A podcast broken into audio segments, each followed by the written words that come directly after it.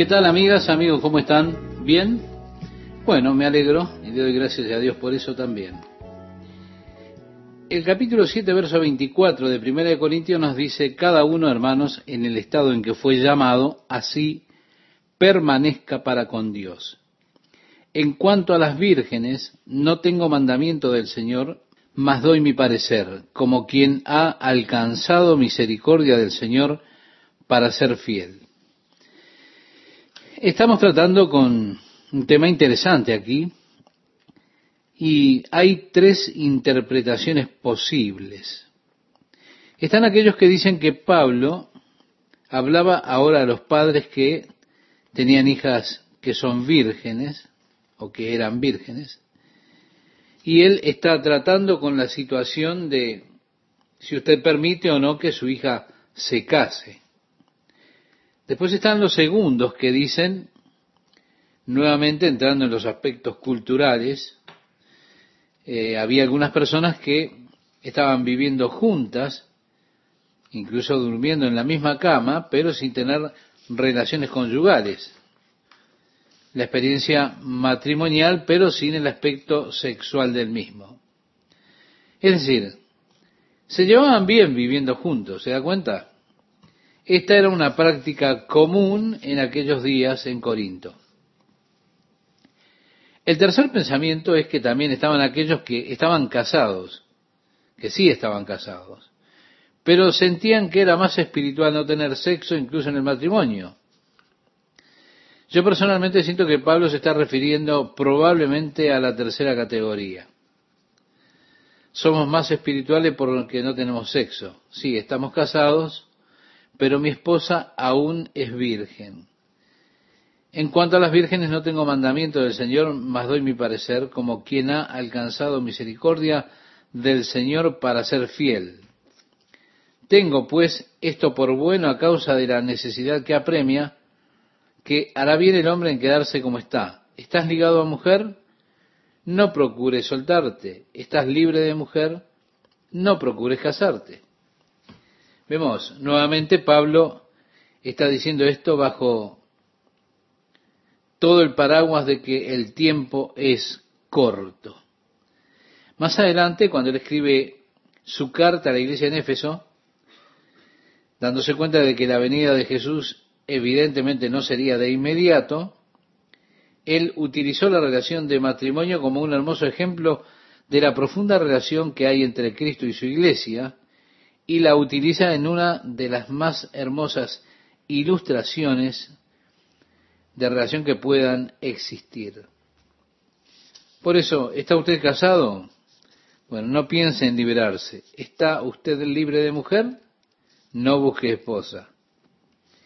Y agregó, más también si te casas, no pecas. Y si la doncella se casa, no peca. Pero los tales tendrán aflicción de la carne, y yo os la quisiera evitar. En definitiva, él está diciendo, hey, el matrimonio no es siempre lo que se supone. Usted puede tener dificultades en el matrimonio. Luego dice, pero esto digo hermanos que el tiempo es corto. Resta pues que los que tienen esposa sean como si no la tuviesen. Esto debe ser interpretado, por supuesto, en su contexto. Porque en el contexto, él dice, el que está casado se preocupa por las cosas que son del mundo, cómo puede complacer a su esposa, el que no está casado realmente busca agradar a Dios. Por eso cuando él dice que los que están casados deben ser como los que no están casados, él lo que está diciendo es que usted debe estar preocupado en agradar a Dios. Esa debe ser su primera preocupación. Y agrega, y los que lloran como si no llorasen, y los que se alegran como si no se alegrasen, y los que compran como si no poseyesen, y los que disfrutan de este mundo como si no lo disfrutasen, porque la apariencia de este mundo se pasa. Sí, el tiempo es corto. Él está diciendo realmente, nosotros no tenemos tiempo, en realidad, de involucrarnos en relaciones maritales. No tenemos tiempo de afligirnos, ni para festejar, ni celebrar. No tenemos tiempo de, juntar posesiones. Estamos en el mundo, pero no abusemos de él, usémoslo, sí, pero porque tenemos que vivir, tenemos que comer, así que haga lo que tiene que hacer, pero no se involucre demasiado, porque la apariencia de este mundo se pasa rápidamente, ¿verdad? Así que el apóstol Pablo estaba observando esta situación que se planteaba en sus días, el deterioro de la escena social, de aquellas cosas que sucedían, y entonces él da estas advertencias. Pero él dice, el tiempo es corto, las cosas pasan rápidamente, en realidad no tenemos tiempo para cosas extrañas. Luego dice, quisiera pues que estuvieseis sin congoja, es decir, llenos de inquietudes, así lo entendemos mejor. Quisiera que estuvieran libres de todas esas inquietudes, de todas esas preocupaciones. Y continúa diciendo, el soltero tiene cuidado de las cosas del Señor, de cómo agradar al Señor. Pero el casado tiene cuidado de las cosas del mundo, de cómo agradar a su mujer. Hay asimismo diferencia entre la casada y la doncella. La doncella tiene cuidado de las cosas del Señor para ser santa, así en cuerpo como en espíritu. Pero la casada tiene cuidado de las cosas del mundo, de cómo agradar a su marido. Esto lo digo para vuestro provecho, no para tenderos lazo, sino para lo honesto y decente, y para que sin impedimento os acerquéis al Señor. Él está diciendo que en la entrega completa de usted mismo al Señor, una esposa puede ser un tema de estorbo, un obstáculo.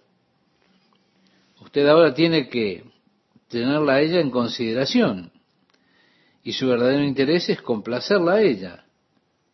Bueno, diríamos que eso es lo correcto. Nosotros debemos estar preocupados, amigos, cómo complacer a nuestra esposa. Y ustedes, esposas, deben estar preocupadas en complacer a, a sus maridos. Debemos considerar con cuidado estas cosas, porque esto es lo correcto, está bien. Yo pienso nuevamente que un hombre debe ser eh, dotado para vivir una vida de soltería.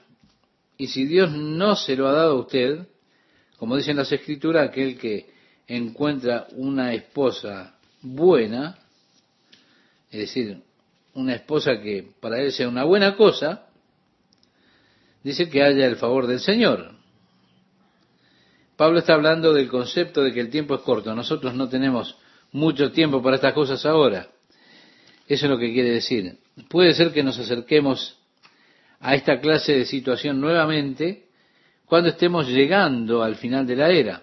Sin embargo, la Biblia no habla desesperadamente del matrimonio, sí lo sostiene como el plan de Dios y el propósito de Dios para el hombre. Es lo natural. No es natural no estar casado. Continuamos la lectura y dice, pero si alguno piensa que es impropio para su hija virgen, que pase ya de edad y es necesario que así sea, haga lo que quiera, no peca, que se case.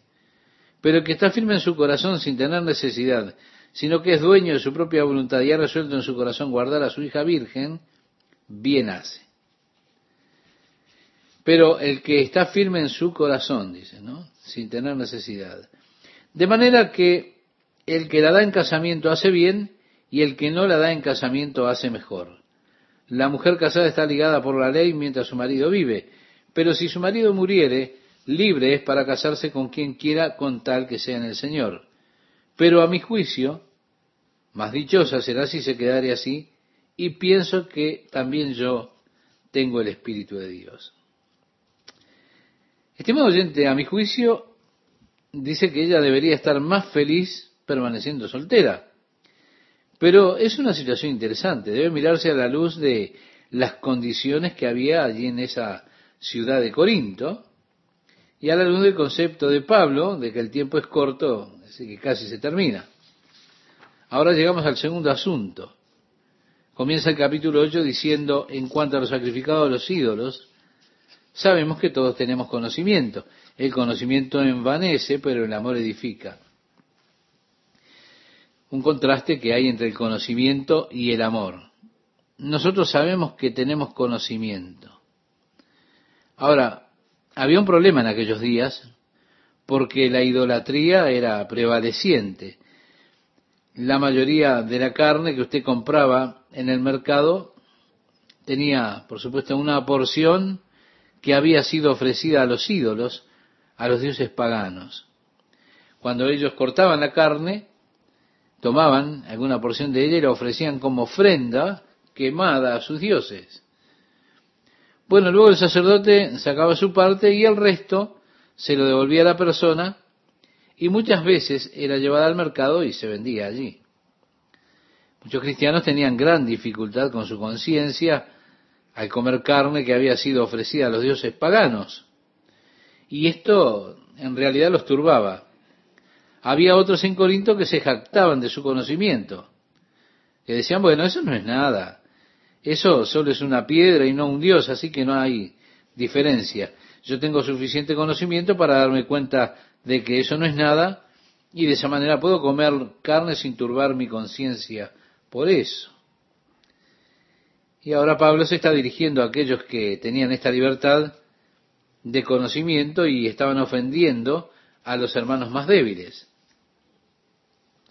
Y así escribe en cuanto a los sacrificados de los ídolos, sabemos que todos tenemos conocimiento.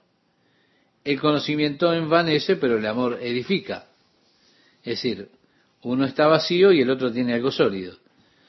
Si alguno se imagina que sabe algo, aún no sabe nada como debe saberlo. Esto es tan cierto, estimado oyente. El hombre que piensa que generalmente es el que sabe menos,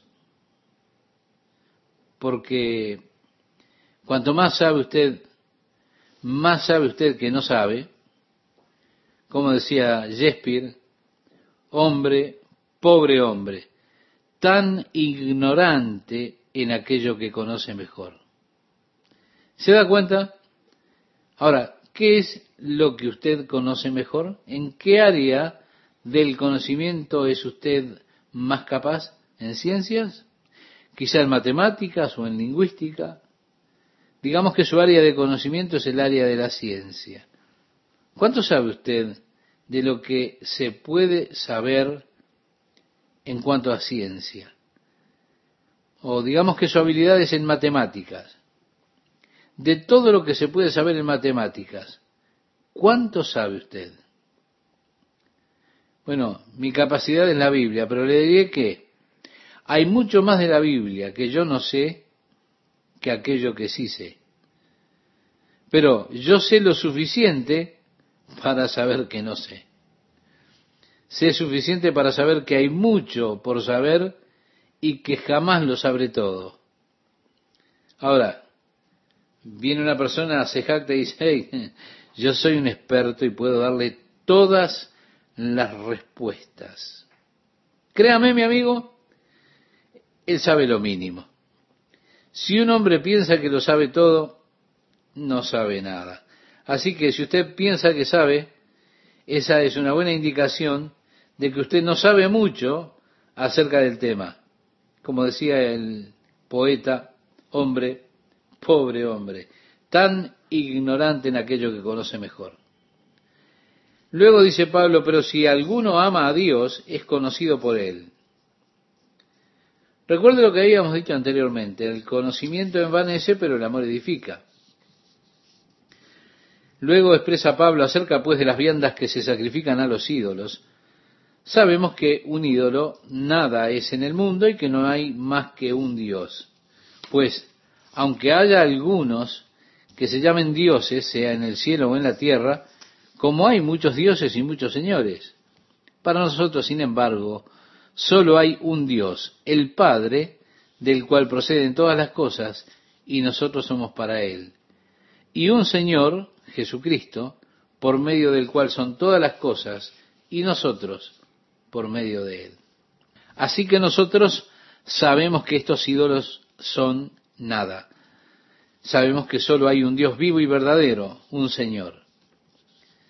Y dice Pablo, pero no en todos hay este conocimiento, porque algunos habituados hasta aquí a los ídolos, comen como sacrificado a ídolos y su conciencia, siendo débil, se contamina. Si uno estaba en Corinto y crecía allí, se criaba en una situación de paganismo. Usted crecía adorando ídolos, comiendo carne en el templo de aquel ídolo. Es más, ellos tenían restaurantes allí y ofrecían la carne en una ceremonia, la sacrificaban ante el ídolo, después la asaban, y usted iba allí, comía esa carne en el templo y estaba compartiendo y adorando al ídolo o al Dios.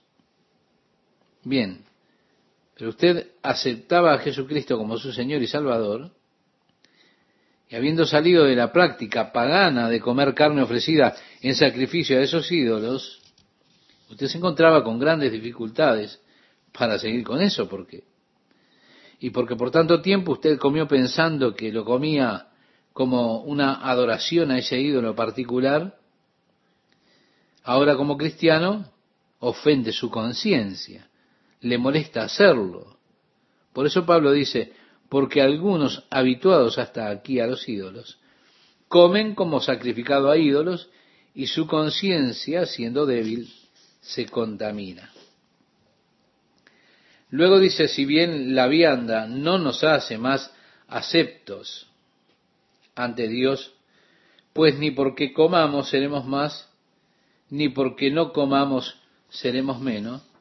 Para decir comer carne o no comer carne no tiene absolutamente nada que ver con mi espiritualidad o mi relación con Dios. Y bueno, podemos llevar esto más allá. Y culminamos con este pasaje del capítulo 8 de Primera de Corintios, desde el versículo 9 al 13, que le invito, estimado oyente, que me acompañe en la lectura. Dice así, pero mirad que esta libertad vuestra no venga a ser tropezadero para los débiles, porque si alguno te ve a ti que tienes conocimiento, sentado a la mesa en un lugar de ídolos, la conciencia de aquel que es débil, ¿no será estimulada a comer de lo sacrificado a los ídolos? Y por el conocimiento tuyo se perderá el hermano débil por quien Cristo murió. De esta manera, pues, pecando contra los hermanos e hiriendo su débil conciencia, contra Cristo pecáis. Por lo cual, si la comida le es a mi hermano ocasión de caer, no comeré carne jamás para no poner tropiezo a mi hermano. Que Dios le bendiga, estimado oyente. Bien, nosotros tenemos libertad para hacer muchas cosas que de todas maneras yo no las hago. Y la razón por qué no las hago es que no quiero ofender a aquellos hermanos que son más débiles, destruyendo así su relación con Dios por causa de mi libertad en Cristo. Y bueno, esto esencialmente es lo que Pablo estaba diciéndoles a los corintios. Él les decía que ellos tenían que ser cuidadosos al ejercer su libertad en Cristo, que no usaran esa forma de tal manera que fuese una piedra de tropiezo para los hermanos más débiles. Mientras Pablo estaba siguiendo esta línea de, pensamiento, este tipo de argumentación, él da un ejemplo de su propia vida personal. Siendo un apóstol, él podía hacer muchas demandas como apóstol, pero rehusó hacerlas porque él no quería ofender a nadie. Así que al estar entrando él en ese tema del apostolado y sus derechos como apóstol, él solamente está mostrando su propia experiencia personal, cómo es que él pone en práctica lo principal que él ha querido enseñarles. Y esto es, sí, ustedes tienen libertad, ustedes tienen derechos, pero ustedes no deben insistir siempre en sus derechos o en ejercer su libertad, especialmente si esta libertad lastima a otro. Y así, la ley que nos gobierna es la ley del amor. Mi amor por los hermanos en Cristo, especialmente aquellos que eh, son los más débiles en la fe. Mi amor por ellos es la ley que gobierna mis actividades. No sé si está bien o mal, pero Pablo dijo, no soy apóstol, no soy libre, es decir, libre para hacer lo que quiera como un apóstol. ¿No he visto a Jesús, el Señor nuestro? ¿No sois vosotros mi obra en el Señor? Él está usando esto como un signo de su apostolado. Primeramente, él había visto a Cristo el Señor. Y uno de los requisitos para ser un apóstol era la eh, habilidad de poder dar testimonio verdadero de la resurrección de Cristo, siendo un testigo ocular del Cristo resucitado. Bueno, en nuestros días están aquellos que reclaman la autoridad de ser apóstoles. Desde un punto de vista del Nuevo Testamento sería una clase de reclamo difícil de lograr, porque uno de los requisitos precisamente era haber visto a Cristo resucitado, haber tenido esa posibilidad para dar testimonio de la resurrección de Cristo como un testigo ocular. Pablo declaró que él vio a Jesús. Y él también se refiere a la prueba del apostolado en sus vidas cambiadas. Ellos son sus cartas de recomendación conocidas y leídas de todos los hombres. Pablo decía, si para otros no soy apóstol, para vosotros ciertamente lo soy, porque el sello de mi apostolado sois vosotros en el Señor. Mi ministerio entre ustedes es la prueba de mi ministerio, decía en otras palabras. El hecho de que ustedes están en el Señor, eso es el sello de mi apostolado. Después continúa diciendo, contra los que me acusan, esta es mi defensa. Así que de hecho él decía, esta es mi defensa para aquellos que, que me están examinando, que me están acusando. Él está usando allí en el griego un par de términos legales y evidentemente las divisiones en Corinto eran al punto de llegar a decir, bueno, nosotros somos de Apolo, nosotros de Pablo, nosotros de Cefas. Comenzaron, como hicieron en muchos lugares, a desafiar la autoridad de Pablo como apóstol. Y Pablo dijo, soy un apóstol no por la voluntad de hombre, sino por la voluntad de Dios. Y ellos desafiaron esa afirmación. Ellos dijeron, no, él dice que es un apóstol, pero ya sabes, él verdaderamente no es un apóstol. Por eso él dice estas palabras, contra los que me acusan, esta es mi defensa. ¿Acaso no tenemos derecho de comer y beber? ¿No tenemos derecho de traer con nosotros una hermana por mujer, como también los otros apóstoles y los hermanos del Señor y Cefas? ¿O solo yo y Bernabé no tenemos derecho de no trabajar? No, tenemos que trabajar. Tenemos el poder para no trabajar como apóstoles. Porque los que predican el Evangelio tienen todo el derecho de vivir del Evangelio. Y él dijo, ¿quién fue jamás soldado a sus propias expensas? Vale decir, si usted va a ir a la guerra, como soldado, bueno, el ejército le proveerá a usted. Usted no va a salir a comprarse un arma, comprarse unas botas, un casco, chaleco antibala, municiones. Esas cosas le son provistas por, por la milicia, es decir, por, por el ejército si usted está en la milicia. Usted no tiene que comprar su propio F-15. Evidentemente no es así. Por eso dijo Pablo, ¿quién va a la guerra y paga sus propias expensas? Después él decía, ¿quién planta viña y no come de su fruto? ¿O quién apacienta al rebaño y no toma de la leche del rebaño? ¿Digo esto solo como hombre? ¿No dice esto también la ley? En otras palabras, él les preguntaban, ¿qué? ¿Estoy boconeando como hombre o, o la Biblia lo confirma? Bien, y usando esto como una base escritural, entonces él dijo, porque en la ley de Moisés está escrito, no pondrás bozal al buey que trilla, y agregó, ¿tiene Dios cuidado de los bueyes? ¿Se da cuenta? Esto era una parte de la ley.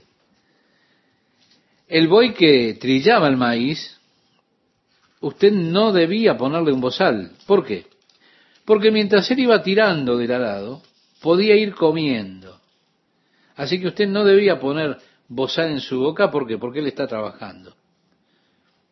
Sí, Él está trabajando. Ahora, Él está diciendo, cuida Dios de los bueyes. ¿Está Él más interesado en el buey que en los hombres? ¿Se da cuenta? Pablo avanza por medio del Antiguo Testamento mostrando que un siervo tiene el derecho.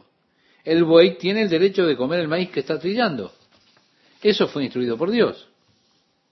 Después dice, o lo dice enteramente por nosotros, pues por nosotros se escribió porque con esperanza debe arar el que ara y el que trilla con esperanza de recibir del fruto, en la esperanza de la cosecha.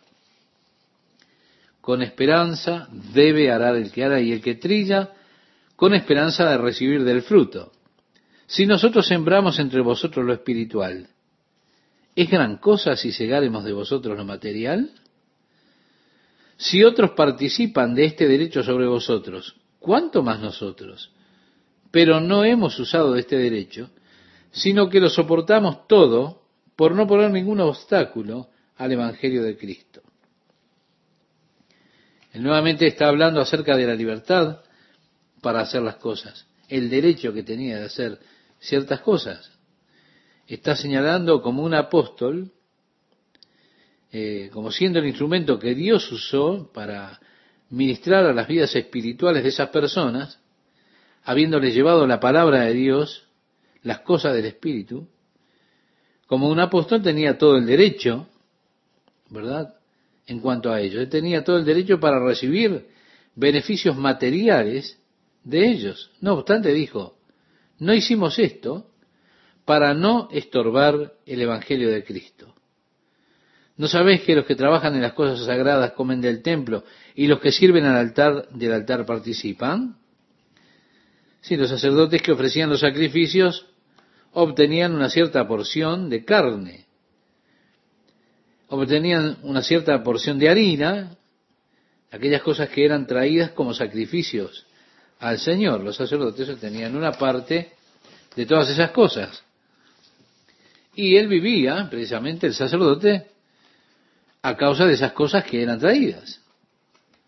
Ahora, lo que Pablo está diciendo es, tengo todo el derecho de recibir de ustedes la recompensa material por mi trabajo entre vosotros. Y agregó, así también ordenó el Señor. Es una orden. A los que anuncian el Evangelio, que vivan del Evangelio. Pero yo de nada de esto me he aprovechado, ni tampoco he escrito esto para que se haga así conmigo, porque prefiero morir antes que nadie desvanezca esta mi gloria. Si Pablo dijo, sí, tengo el derecho, es una orden del Señor, pero no lo estoy ejerciendo. Preferiría estar muerto antes que ustedes me den un centavo. ¿Por qué tiene Pablo esa actitud? Bueno, porque desafortunadamente en los días de Pablo bueno, como es al presente también, hay muchos ministros que abusan de ese derecho. Hay muchos ministros que están continuamente ingeniándose en estrategias, en métodos y formas para sacar dinero de la gente. Si alguna vez entró en las listas de correo de alguno de esos evangelistas, bueno, usted mirará que no hay límites para la imaginación y para desarrollar estrategias tratando de que usted le envíe su apoyo monetario para sus ministerios. Usted asiste a muchas de esas reuniones y se expone a esos trucos. Aparece por allí alguno, oh, el Señor me ha revelado que esta noche aquí hay diez personas que van a dar mil dólares para el ministerio este. Después dice, el Señor me ha revelado que hay cincuenta personas que van a ofrendar quinientos dólares. Pero no es así. Eso es poner la cosa ligeramente, es una artimaña, es un engaño, y eso es terrible. Ahora, por eso muchas personas se apartan del Evangelio de Jesucristo y dicen, lo único que quiere esta gente es dinero. Y desafortunadamente es verdad en muchos lugares. Bueno, esa es la razón por la cual en Calvary Chapel nunca ponemos a la gente en compromiso. Esa es la razón por la cual aquí, en Calvary Chapel, nunca estamos apelando para obtener ofrendas. No se dice más nada que los sugieres pasarán delante para recibir los diezmos y las ofrendas. Pero usted está en la opción, o tiene la opción de dar o no dar, y nadie se lo va a pedir.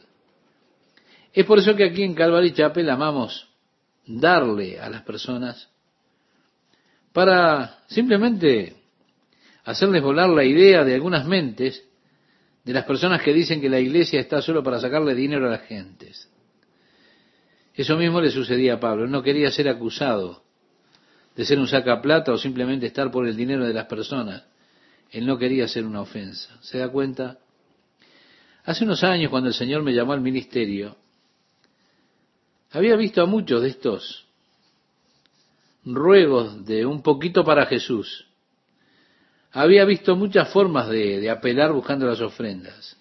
De hecho, en la universidad se me enseñó cómo hacer una importante apelación por dinero, se me enseñó cómo desarrollar el estímulo, solicitar compromisos y cosas por el estilo. Pero cuando el Señor me llamó al ministerio, dije, Señor, voy a hacer un trato contigo. Te voy a servir en el ministerio todo el tiempo que tú proveas, pero nunca le voy a pedir apoyo a las personas. Cuida tú de mí. No voy a pedirle a las personas, no voy a rogarles a las personas su dinero. El dinero nunca será un asunto en mi ministerio. Pero siento que es criminal y está manifiestamente mal ver esos ministros que constantemente están implorándole a la gente por sus dólares. Es casi tan malo como en el tiempo en que la iglesia del oscurantismo vendía indulgencias. ¿Usted quiere tener su oración contestada? Bueno, envíenos una ofrenda a nosotros. ¿Quiere que se salve su hijo? Envíenos una ofrenda y Dios lo salvará. Usted puede comprar la salvación de su hijo, usted puede sanar a su madre, puede comprar toda clase de indulgencias. Está pensado para hacer de esta forma en esas campañas levantamiento de fondos y aún por, por medio del teléfono. Si los que estaban solicitando esos fondos viviesen vidas muy sencillas, no vidas de eh, estilo pomposo, entonces yo lo aceptaría. Pero cuando los mismos que están rogándole a los pobres el sacrificio de la viuda,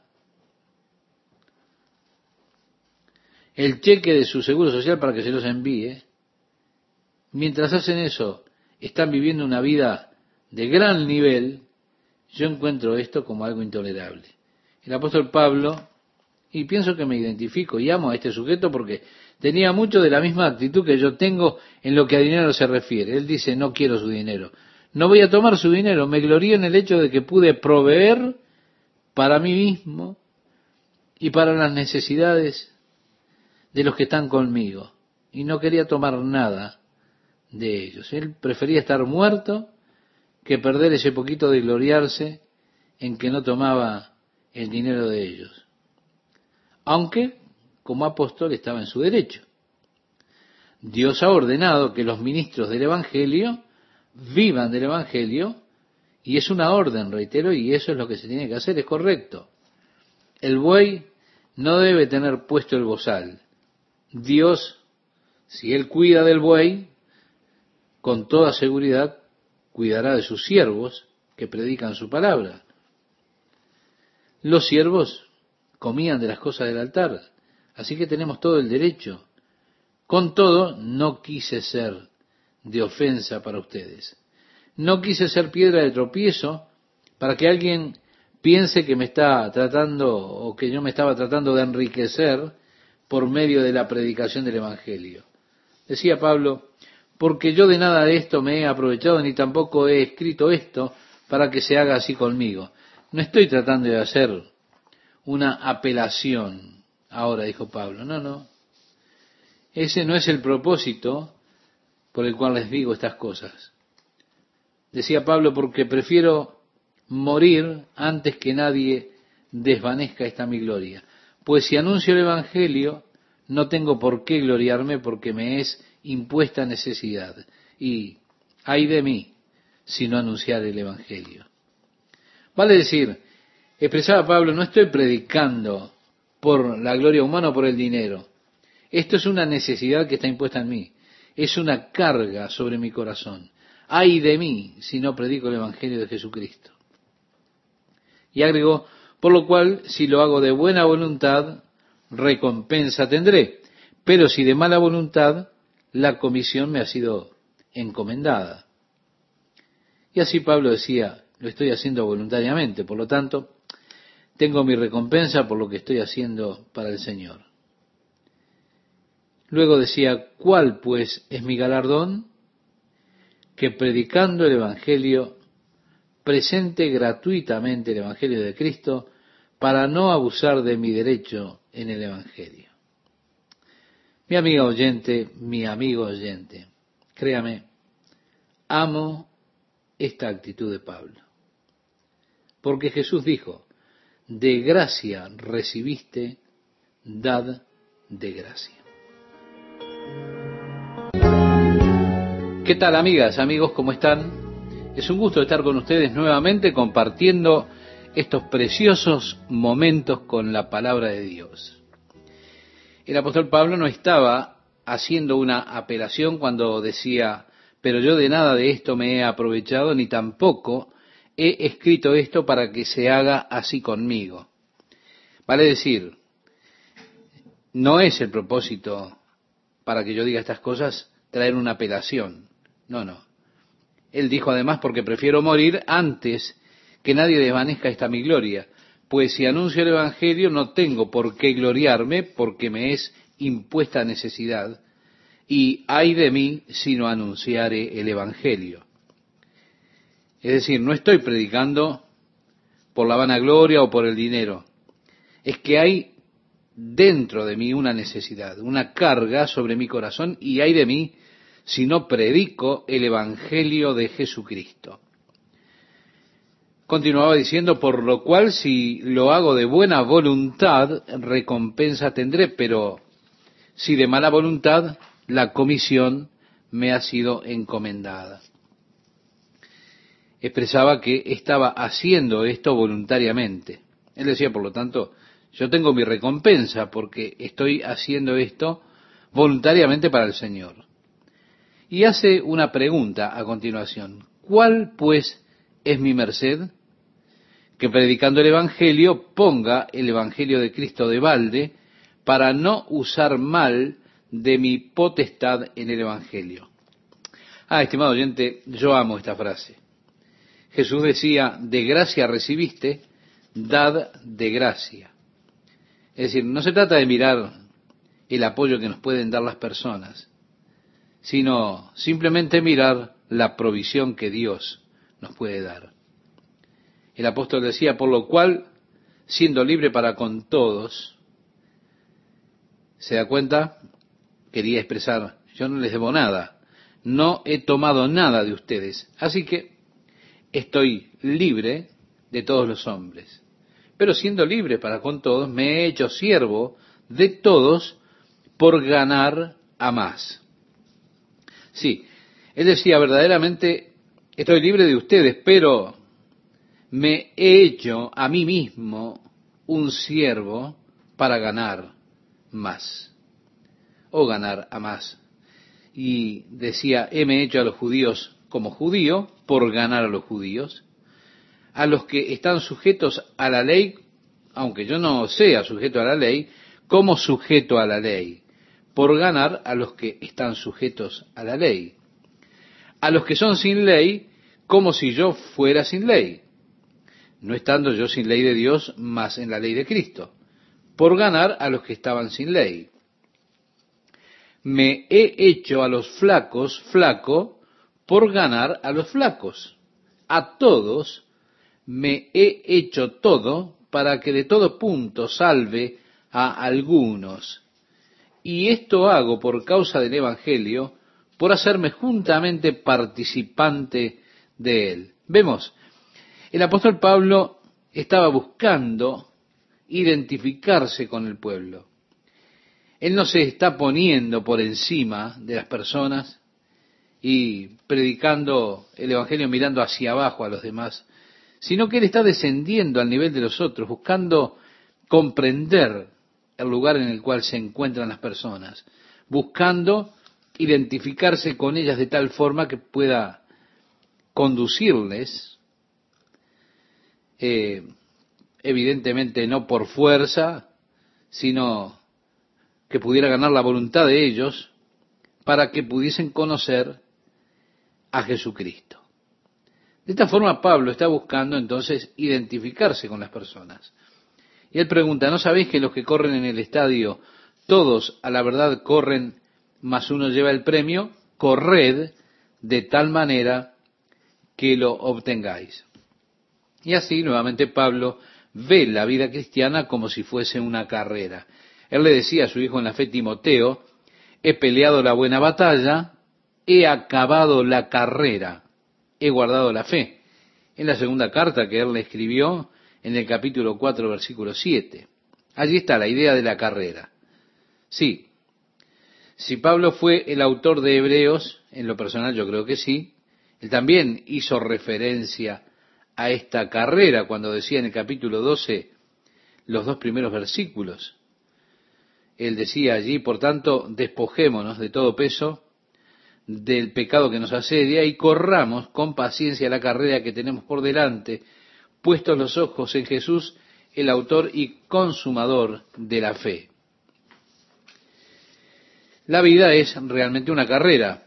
El apóstol Pablo decía, corran para que puedan ganar.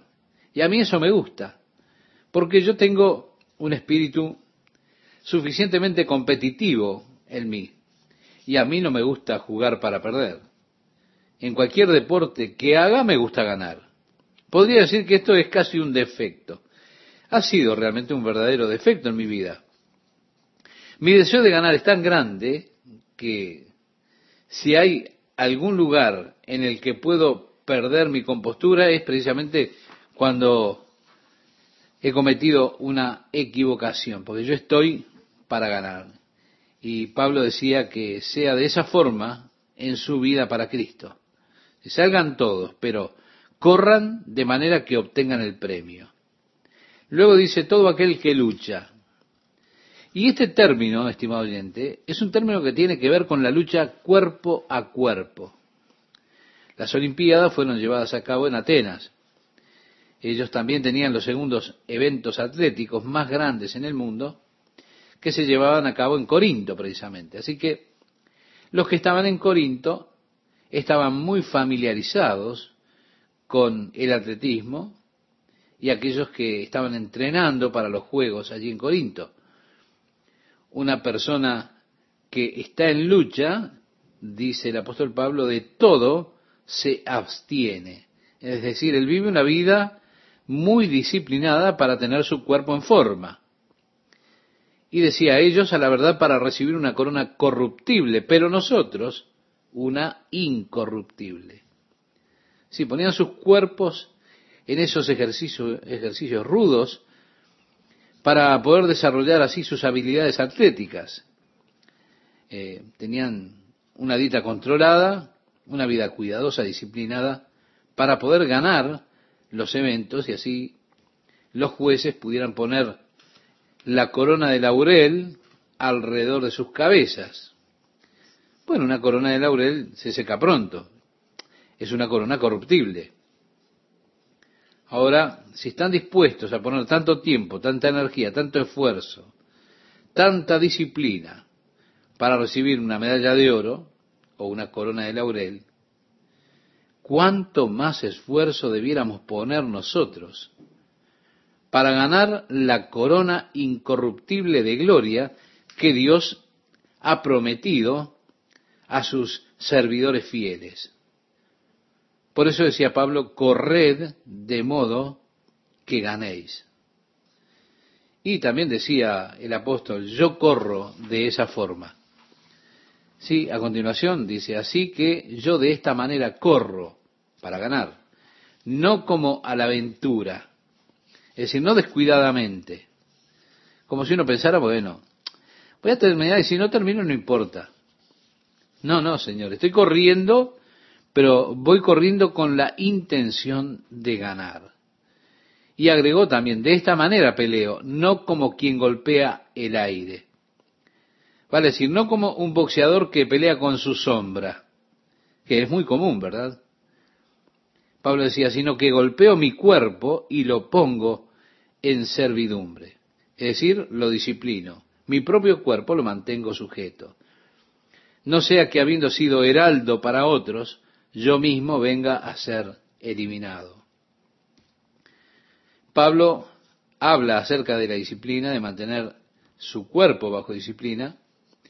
El hombre es una trinidad, es espíritu, alma y cuerpo. El hombre natural tiene en primer lugar su cuerpo, su mente, sujeta al cuerpo y espíritu. Cuando una persona nace de nuevo por el poder de Jesucristo, se invierte ese orden y el hombre pasa a ser espíritu, mente, la mente controlada por el espíritu y cuerpo. El hombre natural a la inversa es cuerpo y mente controlada por el cuerpo y espíritu. La mente está bajo el control del cuerpo. El cuerpo es lo principal en el hombre no regenerado, en el pecador. Es un hombre que está consciente del cuerpo y sus necesidades y los apetitos carnales es en todo lo que piensa.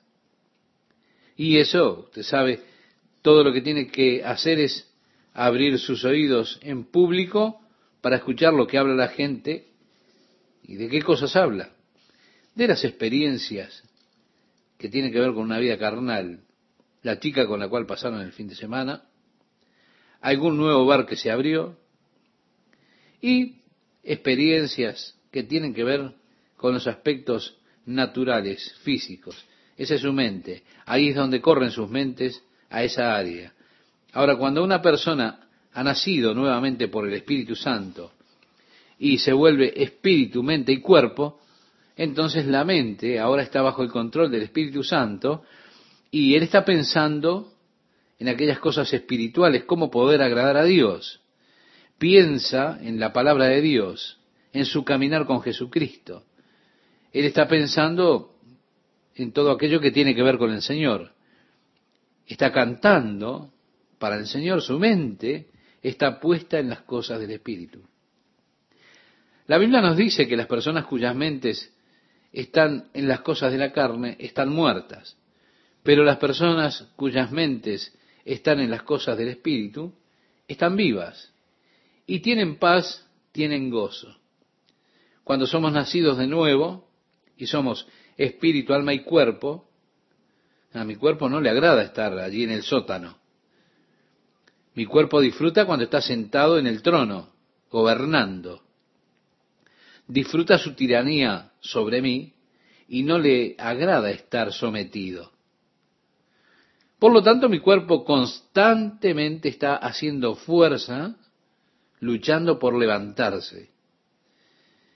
Y si no estoy muerto a los deseos de la carne, esos deseos están siempre allí, siempre allí en tanto viva en este cuerpo. Ahora, mis deseos son para el Señor. Y las cosas del Señor son más grandes que mis deseos por la carne. Lo que yo encuentro es que tengo esa lucha, tengo que someter mi cuerpo, porque este cuerpo ama venir a gobernar nuevamente y someter a mi espíritu. Por eso el apóstol Pablo decía, sino que golpeo mi cuerpo y lo pongo en servidumbre no sea que habiendo sido heraldo para otros, yo mismo venga a ser eliminado. Están aquellos que dicen que el apóstol Pablo aquí estaba hablando acerca de que su servicio a Dios era sin esperanza de casarse, por decirlo de alguna manera. Y por eso así que es importante que sometamos nuestros cuerpos, que nos disciplinemos a nosotros mismos, en disciplinas espirituales. Yo creo que el apóstol Pablo hablaba de esto. Si los atletas están deseosos de pasar por tales disciplinas, simplemente para recibir una corona de laurel, corruptible, ¿cuánto más deberíamos disciplinarnos nosotros por una corona de vida que nos dará el Señor juez justo? Y no solo a mí, decía el apóstol Pablo, sino a todos los que aman su venida. Sí, el apóstol nos dice que la carne batalla contra el espíritu y el espíritu batalla contra la carne y estos son opuestos el uno al otro. Y yo estoy allí en el medio de una batalla y debo, tengo necesidad, debo hacerlo como cristiano, disciplinarme para someter mi cuerpo. Entramos al capítulo 10 y en el versículo 1 nos dice, porque no quiero, hermanos, que ignoréis que nuestros padres todos estuvieron bajo la nube y todos pasaron el mar. El apóstol Pablo comienza a hablar de sus antepasados que fueron librados de la esclavitud de Egipto. Si usted recuerda cuando estudiamos, Dios usó la nube para guiarlos a ellos en el día y una columna de fuego para la noche. La columna que tenían era más que una guía. Ellos estaban bajo la nube, iban a pasar todo el tiempo allí en el desierto ardiente, así que, ¿qué fue lo que hizo Dios? Fue Dios que puso de día una nube sobre ellos que hiciera de escudo para el calor del desierto. Así Dios hizo este gran milagro, hacer esta forma, esta nube para guiarlos a ellos de día. La nube se movía y ellos se movían para ir siempre debajo de la nube. Ahora, cuando ellos llegaron al Mar Rojo y los egipcios venían persiguiéndolos y los acorralaron en el valle, Dios tomó la nube y la movió detrás de ellos y la puso como separación entre ellos y los egipcios. De esa manera los egipcios no podían ver qué era lo que estaba sucediendo por esa densa niebla, esa nube que había descendido, y no podían ver que el mar se había abierto en dos y que los hijos de Israel estaban pasando a pie seco hacia el otro lado del mar. Cuando Dios levanta la nube, ellos vieron lo que había sucedido, el mar partido, y entonces también se abalanzaron para cruzar el mar. Por supuesto, el Señor hizo volver las aguas en su fuerza y los ejércitos egipcios se ahogaron. La nube tenía el propósito de guiarlos, pero un propósito mayor que guiarlos. Esa nube era un refugio, era una protección, una defensa para ellos. Ellos vivían debajo de la nube, caminando cuando la nube se movía, viviendo en la voluntad de Dios, siendo guiados por Dios a través de esa experiencia gloriosa en el desierto. Y cuán glorioso es que Dios nos guiará, nos cubrirá cuando nosotros buscamos caminar de acuerdo a su voluntad. Ellos pasaron por el mar. El mar es un símbolo del bautismo. Salieron de la vida de la carne, de la esclavitud en Egipto, a una nueva vida, una nueva relación con Dios. Por eso dice, y todos en Moisés fueron bautizados. ¿Ve ese simbolismo?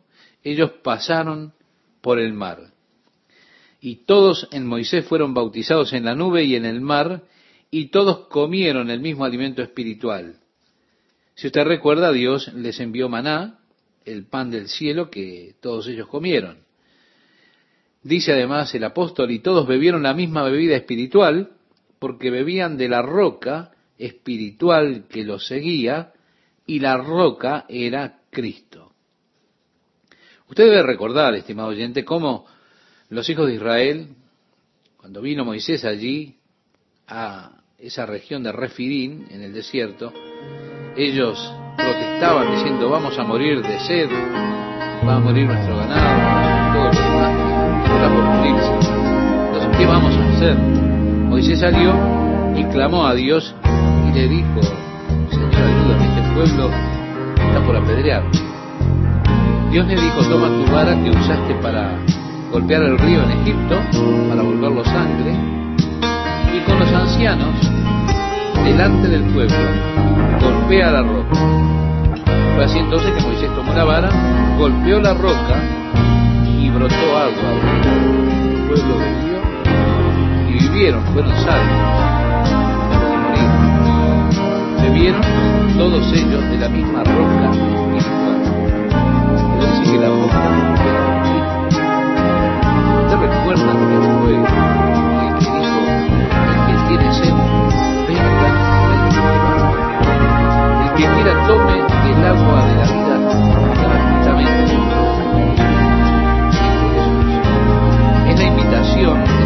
Por supuesto, usted lo puede leer en los evangelios. Y también tenemos esta invitación en el libro de Apocalipsis. Una invitación que es para todos los hombres. El que quiera tome el agua de la vida gratuitamente.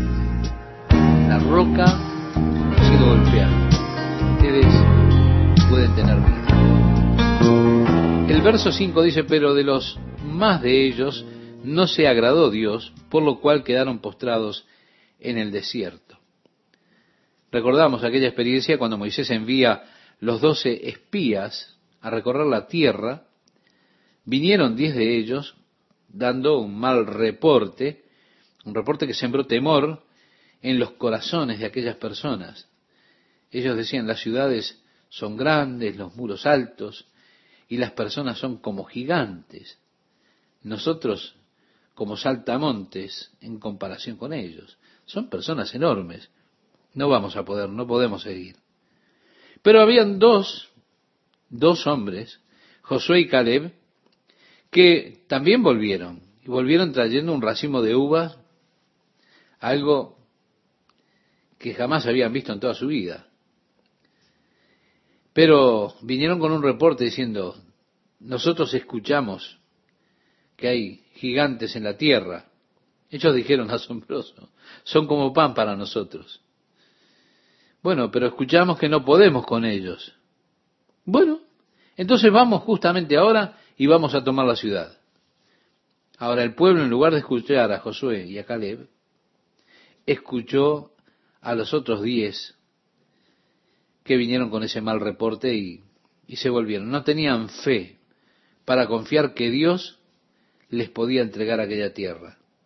Así que Dios dijo, muy bien, ustedes no confían en mí, ustedes dicen que sus hijos serán destruidos por esos gigantes, yo les diré que los voy a dejar deambulando en este desierto hasta que pase toda esta generación y sus hijos, los que ustedes decían que iban a ser presos de ellos, ellos han de entrar para tomar la tierra. Entonces, podríamos decir que allí comenzó el funeral más largo del mundo. Cuarenta años esperando que murieran todos ellos.